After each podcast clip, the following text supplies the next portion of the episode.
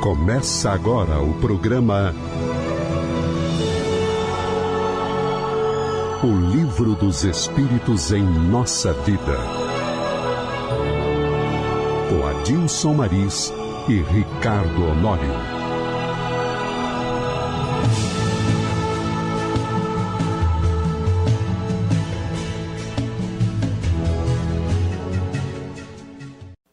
Nossos queridos ouvintes, sejamos todos bem-vindos a mais um encontro deste programa maravilhoso, O Livro dos Espíritos em Nossa Vida, onde nós vamos fazer reflexões sobre o Livro dos Espíritos no nosso dia a dia. Eu, Adilson Maris, com meu querido amigo Ricardo Honório. Honório, seja bem-vindo você também. Muito obrigado, Maris. É uma satisfação, como sempre, estar aqui.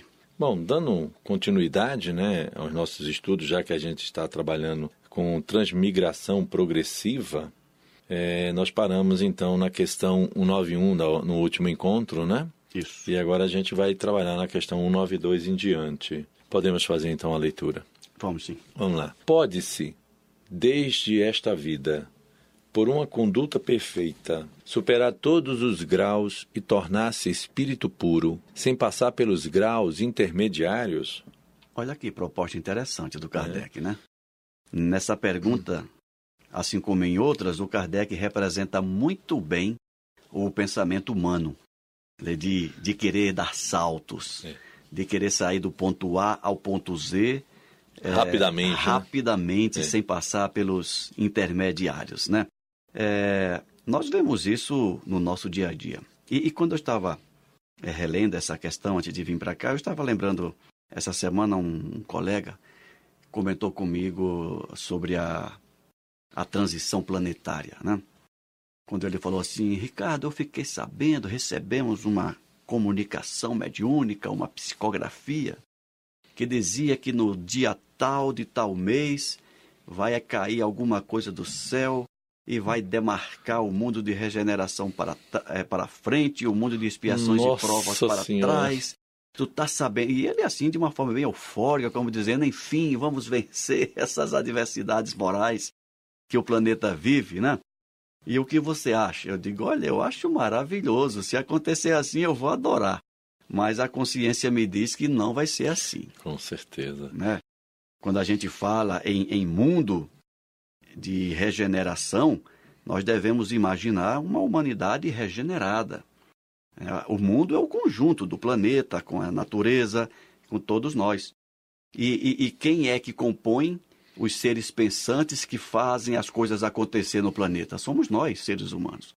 E ele, eu, ia falando e ele ia ficando assim meio triste, né? Você foi, foi tirando o pirulito da boca da criança. Tirando o pirulito da boca da criança. Eu falei, meu amigo, enquanto a gente não, não mudar, enquanto a gente estiver esperando que as coisas aconteçam de forma mágica na é, nossa vida... De fora para dentro. E de fora para é. dentro, a gente não vai chegar a lugar, não, é. a, a lugar nenhum interessante, né, que quando você, a gente não, não pode nunca fugir desse tema da transição planetária, porque isso aqui nos remete a essa questão do processo de evolução, né? Sim. Numa única existência, o Kardec pergunta aqui: ora, se eu tiver uma existência perfeita, fizer tudo certo, maravilhoso, então eu sou perfeito nesse momento, então eu já evoluí, eu não preciso dar vivenciar experiências, vamos dizer assim, intermediárias nesse processo. É isso que ele está perguntando.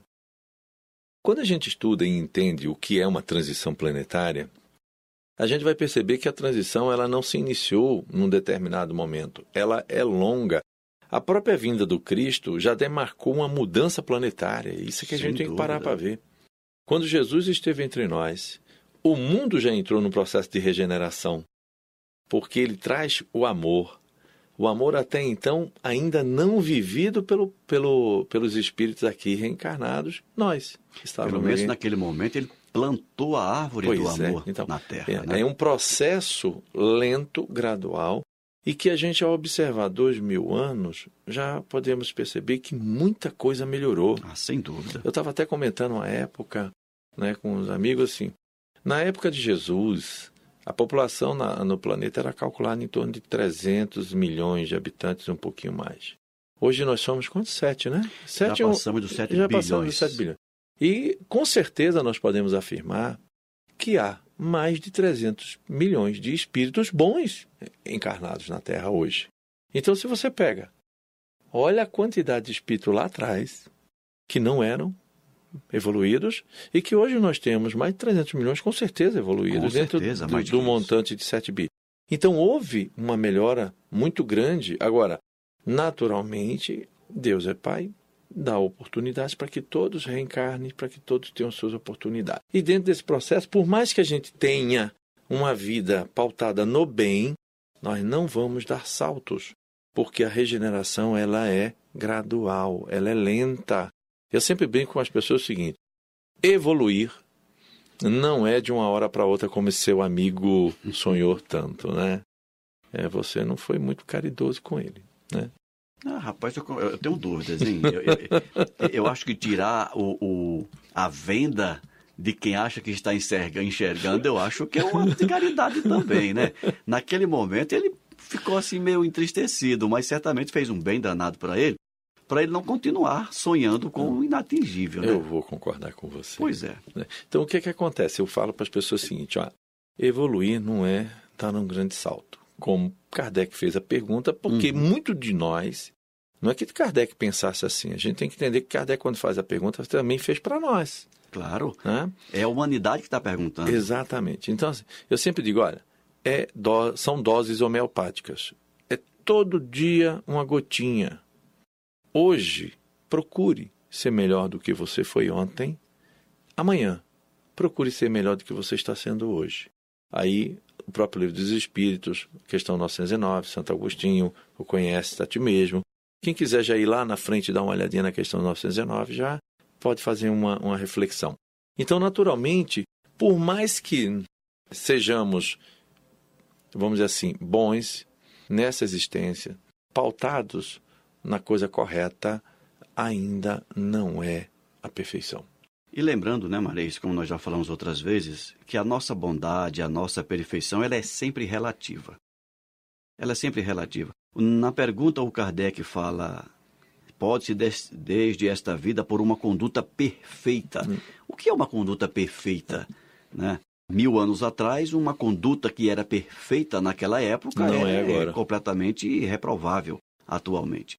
Então, é como o Espírito de Verdade vai dizer na, na resposta, que aquilo que é perfeito aos nossos olhos hoje, para Deus já tem uma distância enorme é. ainda da perfeição que Ele espera que nós é. tenhamos.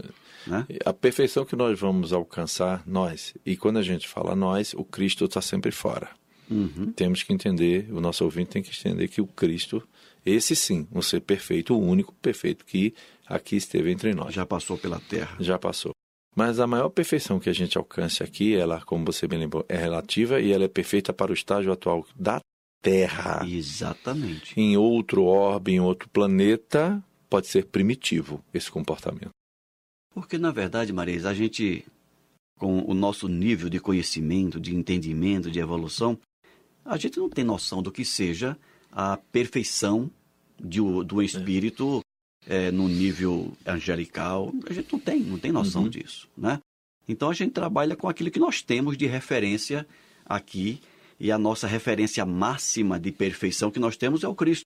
É, lembrando também que nos é fica difícil esse entendimento que você coloca, porque como bem, bem disse Kardec, como a gente já avaliou lá quando a gente estudava Deus e a percepção do homem perante Deus, uhum. dessa sua compreensão, ele falava assim, ó, o Espírito de Verdade dizia, faltam sentidos. Não tem sentido, não tem como a gente imaginar é, isso. A, a, gente não tem esses sentidos que ainda serão construídos ao longo de milênios, uhum. né?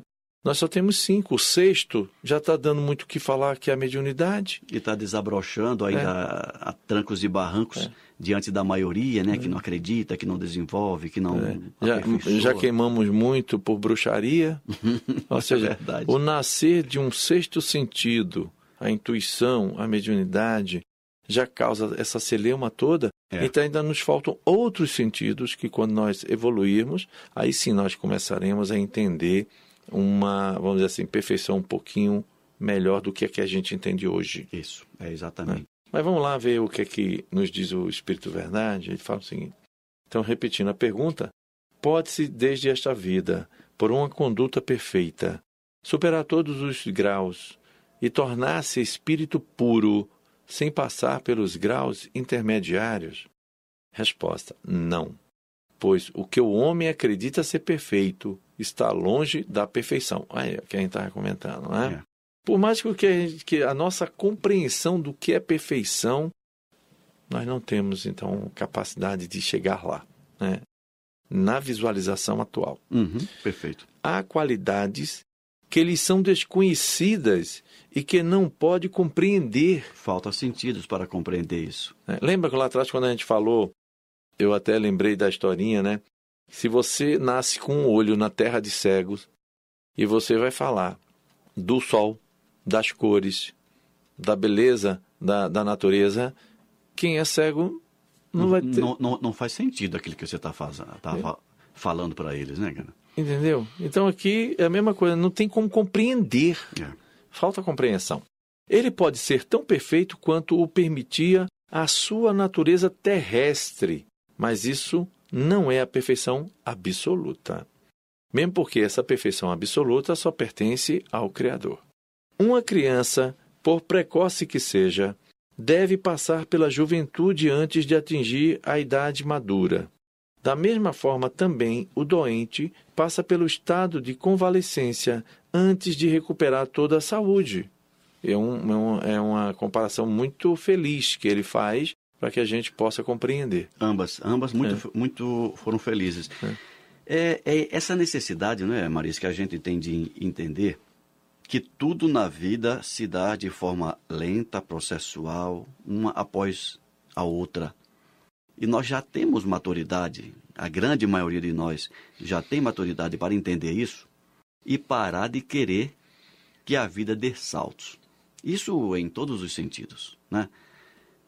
Aprendemos a viver a vida dia a dia, construindo a nossa evolução, quer seja do ponto de vista intelectual, mas sobretudo do ponto de vista moral, nas lutas diárias. Entendermos, percebermos, aceitarmos que as, as lutas diárias que a vida nos oferece nos serve exatamente para maturar esse processo evolutivo. Então, o que é que muitos de nós fazemos ainda é, com relação aos óbices que a vida nos oferece? A gente se revolta. Ao invés de aproveitar aquilo para aprender, para consolidar o aprendizado, se revolta. E a cada revolta que nós tenhamos no nosso dia a dia é um tempo a mais, é pelo por meio do qual postergamos o atingimento da nossa do nosso aperfeiçoamento relativo. Por isso que o processo reencarnatório é tão longo, tão penoso e aos olhos de muitos tão pouco efetivo. Uhum. Mas não é pouco efetivo por conta das leis que regem o processo, é pouco efetivo por conta das nossas imperfeições que nos impedem sequer de entender a lógica do processo. É, em muitos casos, nós somos indolentes. Nós gostamos de ficar do jeito que estamos, né? Uhum. É, não, a vida tá boa, por que eu vou me esforçar? Não, deixa a coisa correr. Deixa não, estudar, não, para que estudar? Que esforço danado é esse que eu vou fazer? E aí a gente fica marcando passo. Mas quando você estava falando dessas lutas diárias, como é o livro dos Espíritos no nosso dia a dia mesmo que a gente está disputando, uhum, nós temos que buscar compreender aqueles que estão muito próximos de nós. Então, assim, nossa esposa, nosso esposo, nossos filhos, uhum. né, os nossos parentes, e perceber que cada um está no momento. E que muitas vezes a gente quer que eles estejam no nosso momento. Então nós temos que ter paciência, nós temos que fazer a leitura adequada. E devagarinho ensinando a cada um a mudança comportamental pela nossa mudança. Como é que eu exijo que um filho mude de atitude se eu sou incapaz de mudar de atitude? Ou se eu sou incapaz de aceitar uma observação que ele venha fazer, criticando um comportamento. Aí me revolto, né, ataco, uhum. brigo, ponho de castigo. Oh, como você ousa estar me criticando? É, sem esquecer, atrapalhando o teu raciocínio, que a gente fala dos filhos, esposa, irmãos, tal. Mas os filhos também têm muito que ensinar para os pais. Muito. Né? Nós também aprendemos com nossos filhos. Mesmo porque eles são espíritos muito velhos, como nós somos. Não, não, não são muito diferentes de nós, é. do ponto de vista espiritual. Ah. Né? E tem uma ligação profunda, senão conosco, senão não seriam nossos filhos. Exatamente. Né? Então, assim, aliás, o espírito deve avançar em ciência e moralidade. E se ele não progride, senão num sentido, é necessário que progrida também no outro para alcançar o alto da escala. A gente sempre conversa sobre as duas asas. Isso. Né? A asa da sabedoria e a asa da intelectualidade. Ou seja, um é moral. Quando você pega o conhecimento e aplica para o bem, você se torna um sábio. Isso. O conhecimento pelo conhecimento, ele não vai. Eu sempre digo assim: ó, conhecimento pense num, numa evolução horizontal. A moralidade pense no vertical. Uma você vertical. une os dois e você tem um ângulo de 45 graus aí Ascendente. ascendente. né? Uhum. Então a gente tem que a compreensão, o, o conhecimento ele desperta, chama nossas atenções para aquilo que está acontecendo. Ou seja, eu isso não está certo, apesar de eu gostar, isso não está certo. Então, num primeiro momento, o despertar. No segundo momento, a reeducação do sentimento. Isso. Aí a gente vai, a moral vai mudando. né? É, todavia, quanto mais o homem avança na sua vida atual, menos as provas seguintes são longas e penosas.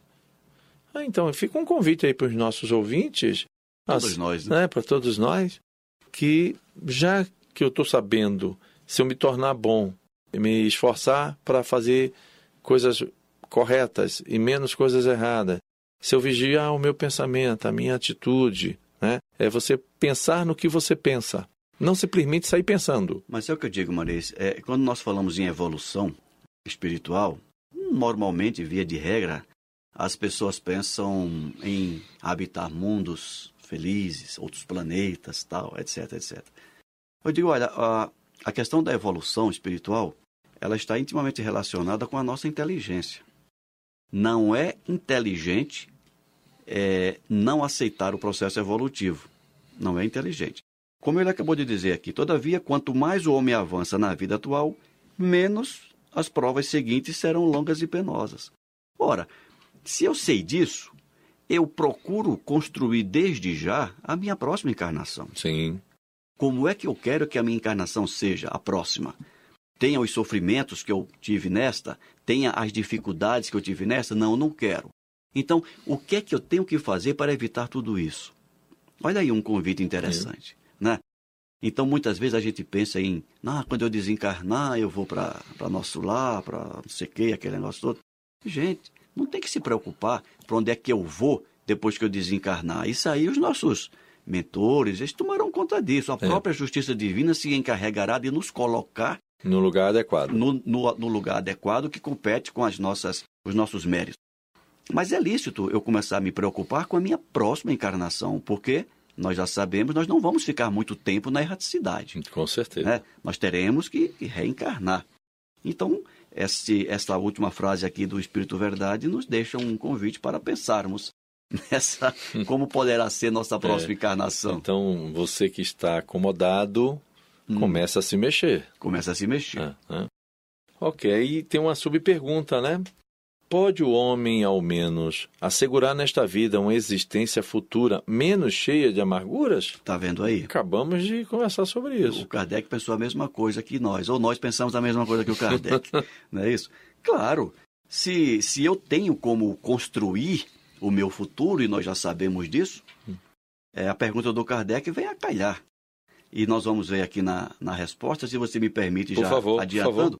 Ele já diz em, em duas linhas: sim, sem dúvida. Sem dúvida que nós podemos assegurar uma vida melhor no futuro. Como? Pode abreviar a extensão e as dificuldades do caminho. Só o negligente se encontra sempre na mesma situação.